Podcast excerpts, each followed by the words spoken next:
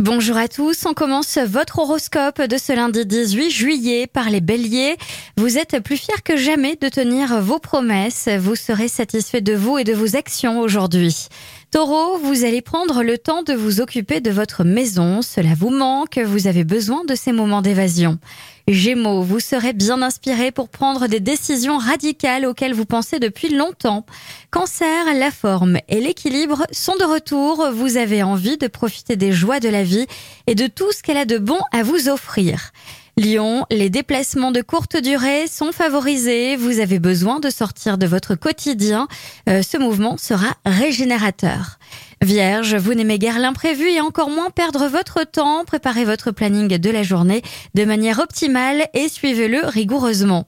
Balance, vous resterez froid face à certaines mesquineries humaines. C'est le meilleur moyen de les dépasser. Scorpion, cette journée sera prolifique, certes, mais fatigante, mais moralement, vous devrez vous détendre en journée et en soirée.